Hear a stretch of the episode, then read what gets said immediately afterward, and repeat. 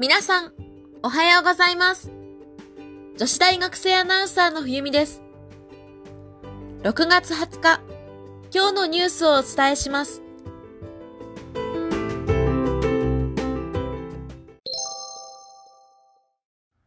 今日のキーワードは、ココア。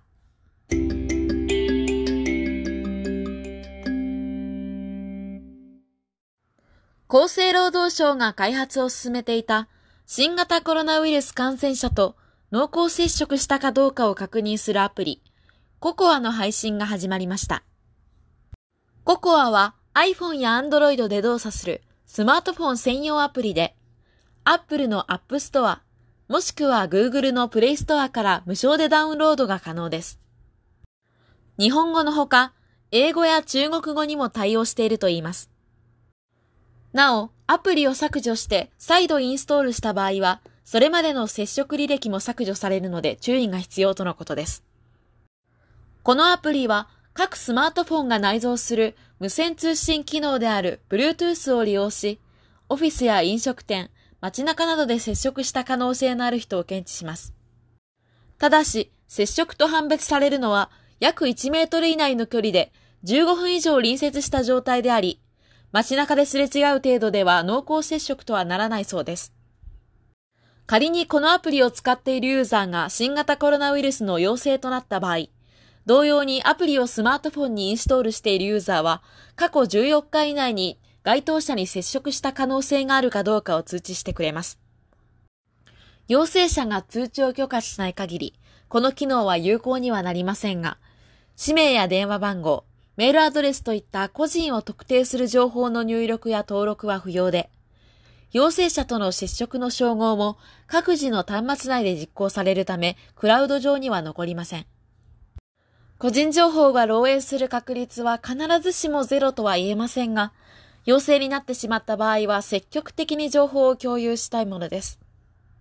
これは人助けに近いかもしれませんね。こういったアプリが配布されると、いたずらが気になるところですが、陽性者として登録するには、新型コロナウイルス、感染者等情報把握管理支援システムといったものから発行された8桁の処理番号の入力が必要だそうで、ある程度の信頼性はあるのかなと思います。6月に入り、休業要請が解除されたりとか、皆さんの気持ちの面でも4月5月に比べて、すごく開放感のあった1ヶ月だったと思います。でもこれから夏に向けて、まだまだ第2波が来ることはほぼ確定の事実として予想されています。だからこそこのココアというアプリは、これからが出番なのではないかなと思います。このアプリは少数の方が利用しても意味ないと思うんです。だからこそより多くの方々がこのアプリをインストールして利用してくださると、コロナウイルスの感染経路が簡単にたどれるようになるので、ぜひ皆さんこのココアというアプリをインストールしてほしいなと思います。iOS 版、Android 版、両方でアプリが発表されるそうなので、ぜひ皆さん確実に入れてほしいなと思います。これは人助けにつながるので、よろしくお願いします。ただ、より多くの人がこのアプリをインストールした場合でも、決して完璧になったわけではありません。なぜなら、私の考えの一つとして、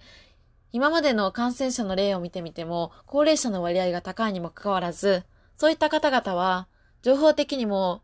弱者であると思うからです。だから、このようなココアのようなアプリを使いこなせない可能性の方が高いっていうことを、えー危惧しておかなければならないかなって思います。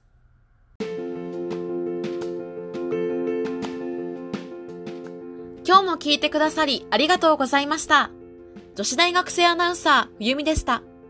これからも毎日投稿しますのでよろしくお願いします。それでは良い一日をお過ごしください。